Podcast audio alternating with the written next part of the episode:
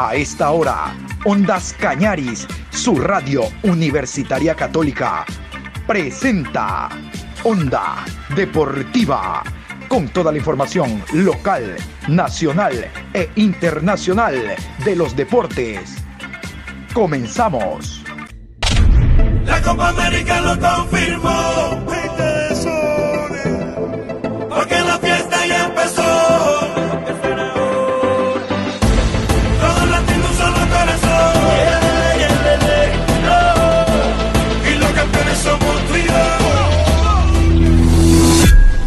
Hola, buenos días Patricio, aquí estamos en esta nueva semana, hoy lunes 28 de junio, programa 763. Vamos a indicarles que el día de ayer se jugaron los partidos últimos por el Grupo B. Ha clasificado a siguiente ronda la selección ecuatoriana de fútbol contra todo pronóstico, pero lo bueno es que está en la siguiente fase. Su próximo partido es el día sábado. Hoy vamos a conocer cuáles serán sus rivales.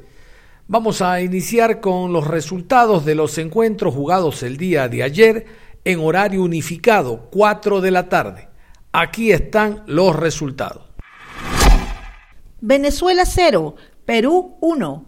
Anotó André Carrillo, minuto 48. Brasil 1, Ecuador 1. Por Brasil, Eder Militao, minuto 37. Por Ecuador, Ángel Mena, minuto 53.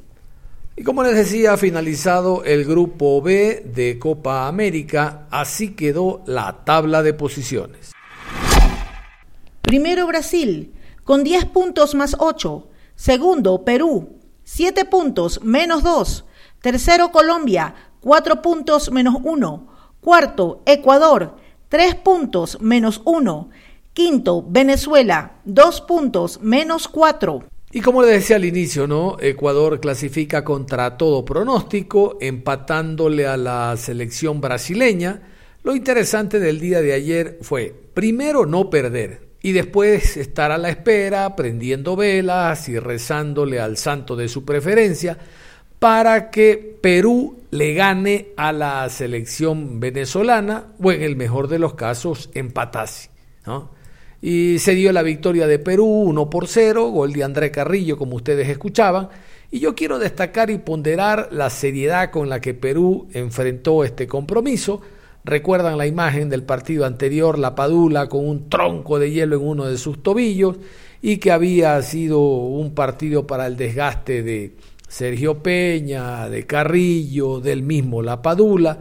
Pero reitero, eh, mucho, mucha seriedad le puso el técnico Ricardo Gareca para salir con los jugadores considerados titulares y ganar el compromiso. Para Perú este no era un partido a finish, Perú ya estaba clasificado pero el empate de Ecuador, el no perder ante Brasil y la victoria de Perú nos tiene en siguiente ronda. Ojalá mejoremos. Ayer hubo una mejoría desde el punto de vista eh, de motivación, que fue lo primero, y después desde el punto de vista futbolístico. Sí es verdad, Brasil no estuvo con sus mejores jugadores, pero estamos hablando de una selección triple A donde los que no son titulares es porque los que están por delante tienen un nivel de titularidad en Europa, pero los que son suplentes para nada distan el nivel en relación a los que actúan como titular. El día de ayer este empate le permite, reitero, a la selección ecuatoriana continuar en Copa América Brasil 2021. Yo guardaba mucho escepticismo por lo que podía hacer la selección en el partido de ayer, pero el empate, reitero, y la victoria de Perú es la que nos pone en cuartos de final. Vamos a, continuación a repasar la alineación de la selección brasileña, la canariña, los 11 de Tite fueron estos. Allison, Emerson, Eder Militao, Marquinhos, Renan Lodi, Fabiño, Douglas Luis, Lucas Paquetá, Firmiño, Everton y Gabriel. Y vamos a continuación con los 11 de Ecuador. Los 11 de Gustavo Alfaro el día de ayer fueron estos. Galíndez, Preciado, Arboleda, Incapié, Estupiñán, Franco, Méndez, Caicedo, Palacios. Vamos a la revisión de los goles. Minuto 38, el jugador Militao con golpe de cabeza después de pelota detenida, le ha costado mucho al Ecuador la pelota detenida, anota la primera conquista. Minuto 38 de la etapa inicial y ya empezaba a ganar la selección de Brasil 1 a 0. ¿Qué tal si escuchamos esta eh, anotación con el relato de los jornalistas? E vem para cobrança de falta, vem para bola, vem para pedir para cobrança. Cebolinha partiu para bola, bateu na direita, levantou no gol, toque de cabeça! Militão!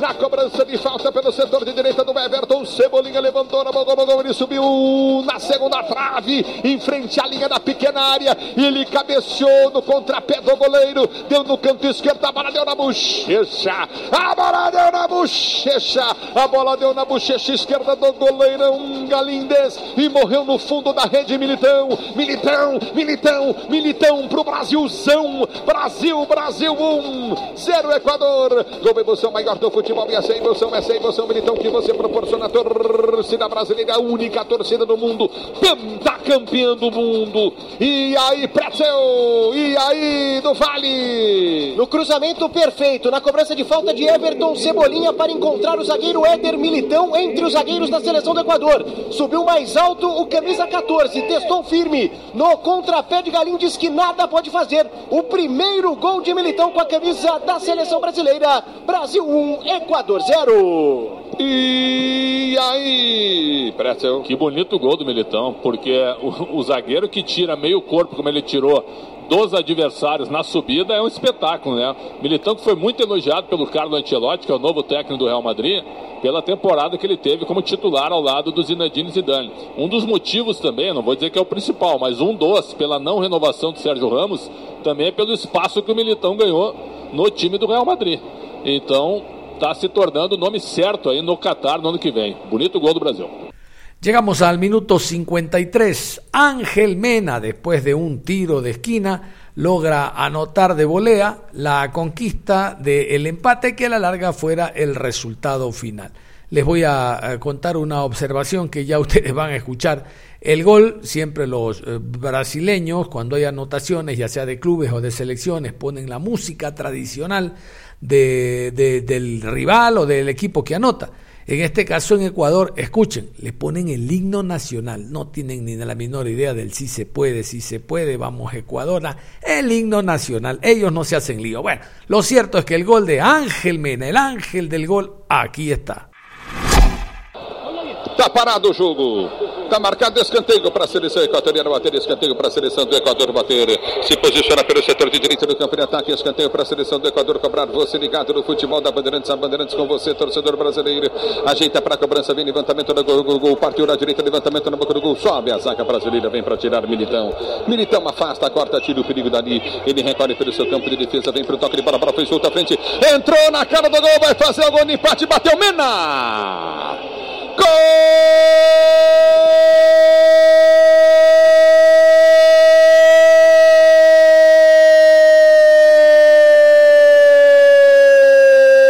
do Equador Mena! Entraram no segundo tempo no lugar do Caicedo. A bola dominada, ele recolheu, dominou, bateu, tentou pro gol, não conseguiu. Tirou de cabeça, arredondou-nos perfeitamente no meio Valência. O Valência de cabeça, o Mena chega enfiando o pé na bola. O Alisson toca nela, mas não foi suficiente para fazer a defesa. Ela morre no fundo da rede, nas costas do Danilo. Deu uma bobeira danada o Danilo que entrara há pouco no jogo. Agora um pro Equador, um pro Brasil na Bandeirantes de do Vale. foi só falar, né? Após 10 anos, o Equador volta a marcar um gol na seleção brasileira. Com Mena que entrou ainda na primeira etapa, o camisa 15. E a inteligência do Valência. Ele estava ali na entrada da grande área após a confusão depois da cobrança do escanteio. Fingiu que armaria uma bicicleta, mas preferiu o passe de cabeça e em posição legal. Mena saiu na cara de Alisson, encheu o pé, a bola ainda pegou no camisa 1 da seleção brasileira e foi morrer no fundo da rede. Empata o Equador, Brasil 1, Equador também 1. E aí, Prete, 1 um a 1 um, jogo empatado. Pois é, o Equador não jogava bola. Acabei de falar sobre isso. Não jogava para empatar o jogo. O Brasil estava tranquilaço mesmo no início do segundo tempo. Agora, erro do Danilo. Assim que há o cabeceio na, na meia-lua, a defesa do Brasil está saindo, o Danilo fica parado, olhando mal posicionado. Ele fecha com a defesa ao invés de abrir. Porque se ele abre, ele tira a bola do, do, do Mena. Ele não deixa o Mena chutar. E aí o Mena entrou sozinho e bateu na saída do Alisson, um a um. O Brasil é muito melhor. Y finalizado el compromiso, vamos a eh, escuchar a el jugador Ener Valencia. Ener Valencia y toda la alegría del piloto de ataque el día de ayer de la selección. No pudo anotar, pero lo interesante es que el conjunto, el equipo, continúa en Brasil. Lo festejamos como victoria por, por cómo se nos dio los, dos partidos anteriores. Eh, dos partidos que los jugamos muy bien y la verdad que si nos ponemos a ver los partidos los jugamos muy bien. Como lo dice, merecimos un poquito más. Pero bueno, sabíamos que este partido con Brasil iba a ser muy difícil, que teníamos que ser, teníamos que ser muy inteligentes y así fue como se dio. Ahora estamos en cuarto de final, vamos a descansar, vamos a pensar en, lo que se viene. Sabemos que tenemos que seguir mejorando, así que vamos a trabajar, vamos a seguir, a seguir en este camino y seguro vamos, vamos a hacer un gran papel en cuarto de final. Ayrton Preciado, el jugador de el Santos Laguna mexicano, no estuvo por banda izquierda, estuvo como media punta, referenciando al 9 Ener, a ratos acompañándolo dentro del área. Lo importante es que hizo pressing en línea 3, hizo pressing de salida, la presión alta la selección ecuatoriana y Ayrton, eh, Ayrton Preciado fue un jugador importante dentro del esquema que pedía el técnico Alfaro. Aquí el jugador Preciado. Era lo que pedía el técnico, me, decía que iba a tener un poco más de sacrificio, sabe que por ahí puedo colaborar mucho en la marca, es algo por lo que me caracterizo, pero pienso que el esfuerzo de todos ha sido importante eh, durante este partido. Pienso que hemos luchado, hemos sido dominados la primera parte por Brasil, sabemos que es una selección de las mejores del mundo, pero que a raíz de que nos empezamos a soltar, empezamos a jugar, nos dimos cuenta que podíamos y creímos en nosotros. Entonces de, de esa manera llegó el empate y luego vieron que el segundo, eh, todo lo que fue el segundo tiempo, nosotros le dimos pelea tuvimos la pelota, tuvimos oportunidades, en, ocasiones podíamos haberlo ganado. El entrenador nos decía que había que seguir con el mismo orden porque en los otros partidos, por ahí con la ambición de, querer empatar, dejábamos espacios que, que por ahí nos afectaban en la contra, nos convertían en lo que pasó en los otros partidos. Pero hoy que nos pedía más que todo concentración y empezar a creer. ¿Por qué? Porque tenemos muy buenos jugadores, tenemos muy buen plantel y ahora que clasificamos a cuarto de final, nosotros vamos a dar pelea, vamos a darlo todo. Nosotros merecimos más. Eh, desde que jugamos con Colombia, pienso que fuimos superiores. Con Venezuela, por, por, una desconcentración al minuto 90, nos empatan. Con Perú, nos relajamos un poco en el segundo tiempo y por ahí esas distracciones hoy no ha pasado eso. Hemos estado concentrados los 90 minutos, 96 minutos y por eso se refleja el empate de hoy que nos mete en cuarto de final. A pensar en el siguiente rival, a seguir con la misma humildad, este es un equipo luchador, un equipo trabajador y ya nosotros a, a descansar y a enfocarnos en lo que será ese partido.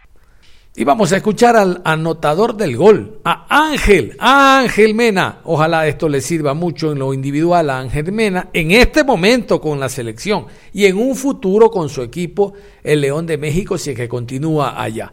Mena y esta conquista que de seguro va a permitirle recuperar el nivel y la confianza que había mostrado, por ejemplo, el año anterior en los partidos de eliminatoria. Ángel Mena. No, eh, agradecido con Dios por, por este momento, creo que lo merecíamos, eh, una clasificación, eh, a pesar de no, de no haber conseguido la victoria, yo creo que el equipo siempre tuvo el, el, deseo, las ganas de triunfar. El día de hoy se demostró que ante un rival muy fuerte que a pesar de ir en el marcador abajo, el equipo tuvo una actitud muy buena, fue al frente, buscó empatar el partido y buscó ganarlo, también tuvimos opciones, eh, pero bueno, nos vamos contentos por, más que todo por el rendimiento ¿no? que, que se obtuvo durante los partidos anteriores también, que, que bueno, el resultado quizás no nos acompañó en, una victoria. Hay que seguir eh, creyéndonos, yo creo que es lo que hablamos el día de hoy eh, ante una de las selecciones más fuertes del mundo. La selección mostró carácter y, y eso es importante, no creérsela, saber que se puede pelear de cualquier rival y bueno, eh, hay que seguir trabajando, viene ahora más fuerte todavía. Uno por ahí va siguiendo la, la jugada y, cree y piensa que, que, puede caer la pelota en, los lugares que uno está y bueno, eh, se me dio, ¿no?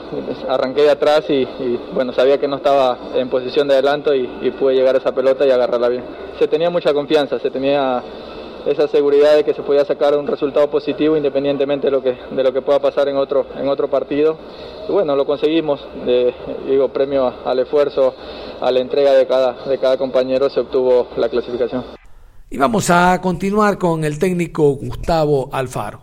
Obviamente muy satisfecho el técnico porque el empate y la victoria de Perú, no hay que olvidarse de aquello, por ahí usted que es hincha, seguidor de la selección ecuatoriana, bueno, está muy de acuerdo.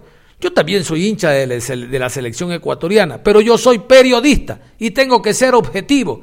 El día de ayer, aún empatando, nosotros no clasificábamos si es que Venezuela le ganaba a Perú. Entonces estábamos dependiendo de otros resultados. No es que todo lo hizo Ecuador y el empate, no, no. Ecuador hizo medianamente lo posible. Lo, lo, ideal hubiera sido ganar, pero aguanta, al frente está Brasil. Hizo lo medianamente, empatar. Y poniéndole velas, como le dije en el inicio, para que Perú le gane a Venezuela. El empate también nos servía. La victoria, mucho mejor. Pero no todo es eh, los muchachos y la alegría. Y, bueno, ustedes ya conocen el verso del técnico Alfaro. Aquí está, ¿para qué se los cuento? Aquí está, escúchelo. Nosotros, yo lo, único que pedí a los jugadores antes del partido es que crean, más allá de, todos los pronósticos que nos daban como perdedores o que nos decían antes de, de jugar este partido, que ya estábamos prácticamente eliminados, yo lo, lo único que les, pido, les pedí a los jugadores es que crean, que crean en ellos, que crean en ellos individualmente, que crean en ellos como equipo, como grupo, que enfrente teníamos a un, a un gran equipo de los mejores del mundo que venía de 10 victorias consecutivas y que si nosotros mirábamos los nombres y mirábamos las estadísticas, obviamente que nos podíamos sentir abrumados, pero que hace muy poquito tiempo atrás, por eliminatorias, le habíamos hecho también un partido muy difícil, muy ajustado, que se terminó definiendo por detalles, y si teníamos la capacidad primero de, tener una lectura adecuada de qué eran las cosas que nos habían faltado fundamentalmente para adelante, para preocuparle a Brasil también, porque Brasil te obliga a jugar en tu campo.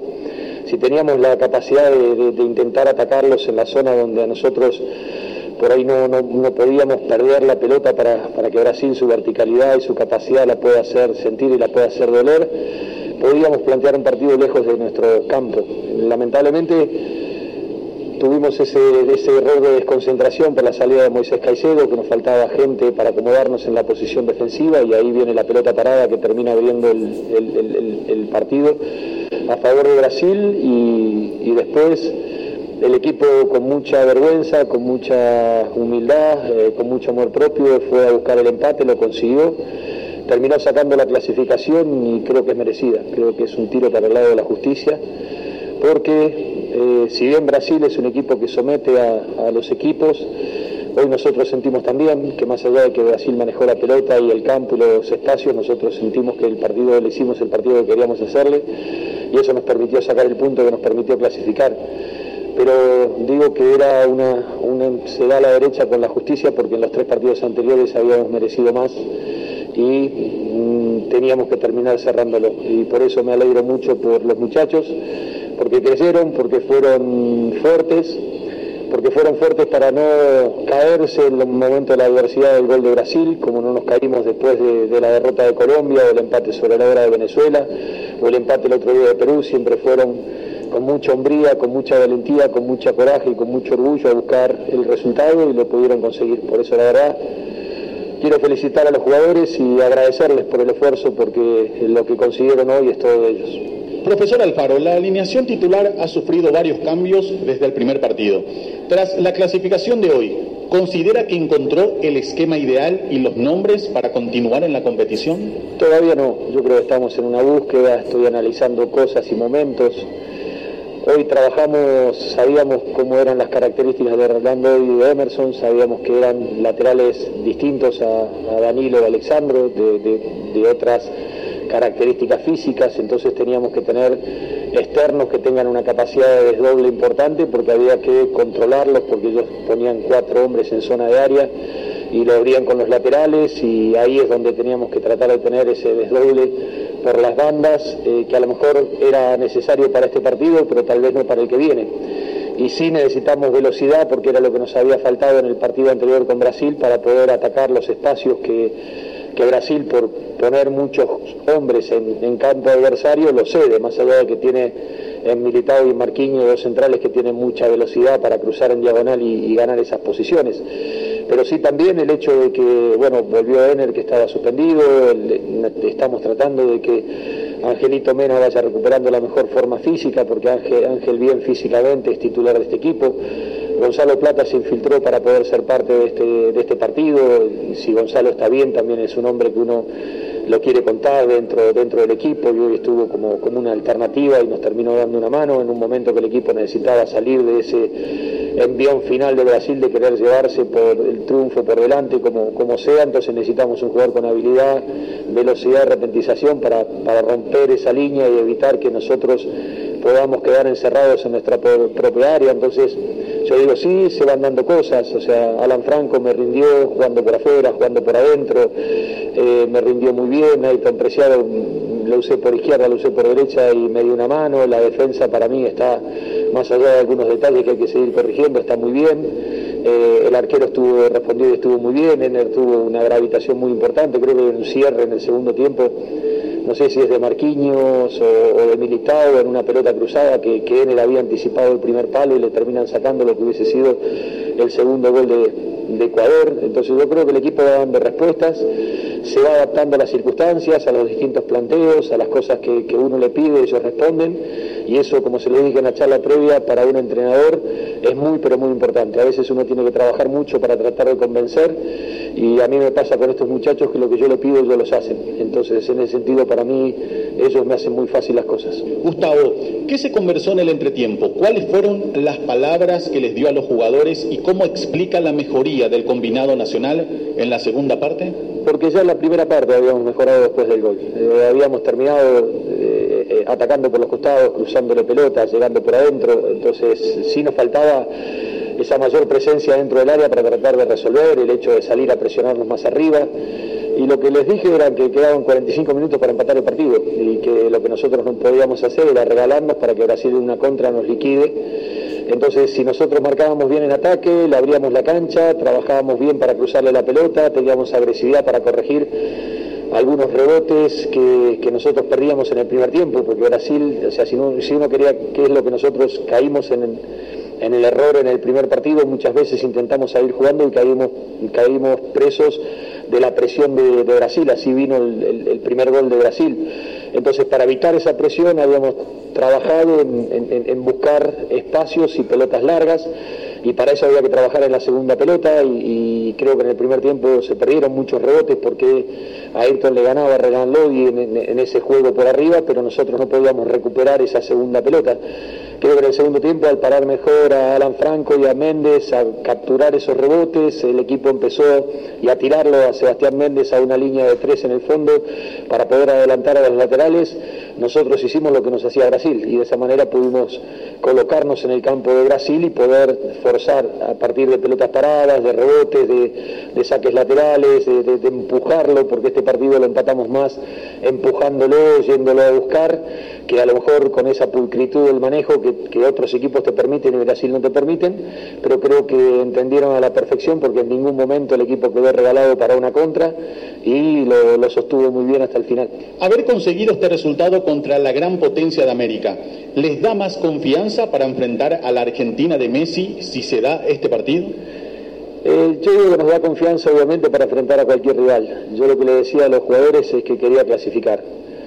Yo quería clasificar porque se lo merecían, porque habían jugado buenos partidos, porque a mí lo, dije el otro día en la conferencia, una de las primeras cosas que me dijeron cuando llegué a Ecuador era de la volatilidad y, la fragilidad anímica del jugador ecuatoriano. Yo, la verdad, me saco el sombrero con estos muchachos. Estos muchachos tienen una valentía a prueba de lo que sea y tienen un coraje de, por más que vengan golpes, por más que nos critiquen, por más que nos cuestionen, ellos se ponen de pie, ponen el pecho y van al frente. Y la verdad que yo me siento, yo personalmente me siento muy orgulloso de, estos jugadores. Y sé que enfrente vamos a tener al mejor equipo, porque vamos a enfrentar al mejor equipo del otro grupo, porque vamos a enfrentar al puntero.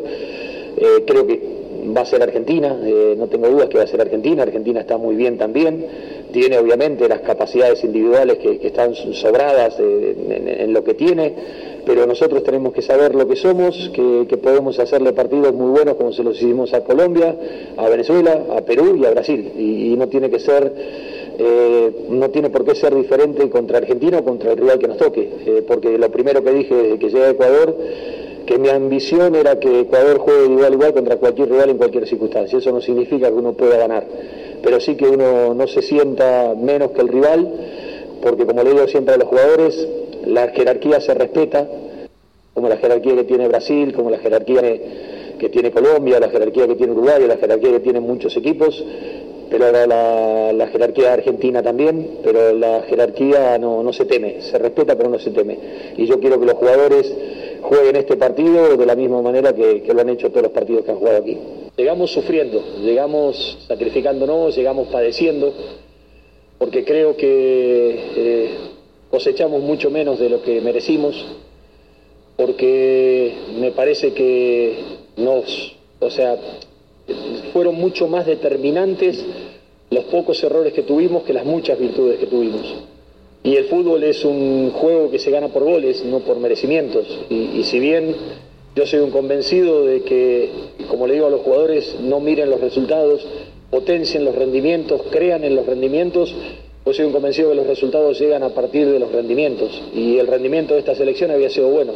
Tuvimos un mal segundo tiempo contra Perú en eliminatorias, eso fue lo único que tuvimos malo. El resto fue muy bueno de estos jugadores, pero cosecharon muy pocos puntos. Y la verdad que a un plantel muy joven, a un plantel que está haciendo sus primeras experiencias en Copa América, un plantel que se está forjando, que está teniendo este tipo de vivencias, nos va a venir muy bien para adelante, más allá de que podamos seguir en la Copa América o podamos quedar eliminados.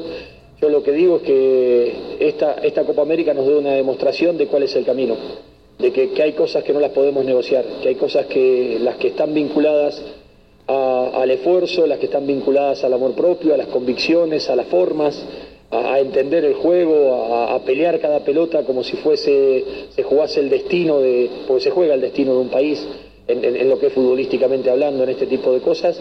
Y nosotros eso se nos hace carne, lo hacemos parte de nuestro documento de identidad, sumado a la impronta natural del jugador ecuatoriano que es muy bueno.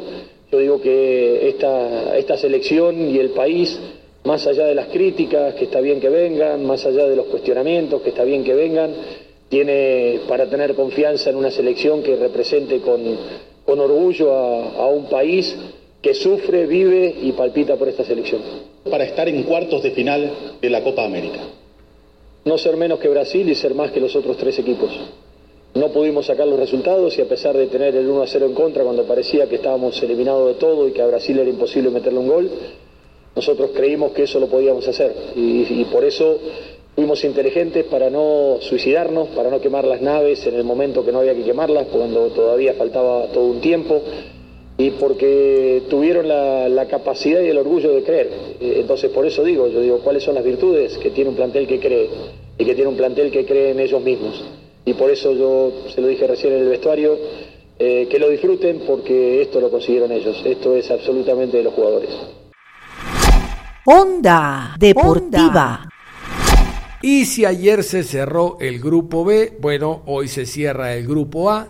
La diferencia es que ayer se jugó 4 de la tarde, horario simultáneo, hoy será a las 19 horas. Jugarán las selecciones de Uruguay y Paraguay y a segunda hora Argentina ante Bolivia. Bolivia no tiene puntos, ya está eliminada. Argentina intentará ganar el grupo. Si Argentina gana el grupo, será nuestro rival el próximo día sábado. Juega el primero del grupo A contra el cuarto del grupo B. Y si no es Argentina, bueno, el que sea. Pero Argentina tiene todas las de ganar porque, reitero, enfrenta a una selección boliviana ya eliminada. No hay tiempo para más. De esta manera finaliza la programación deportiva a esta hora. Nosotros vamos a continuar preparándonos para buscar la mejor información en beneficio de ustedes. Recuerden, no se cambien, continúen en sintonía de Ondas Cañares.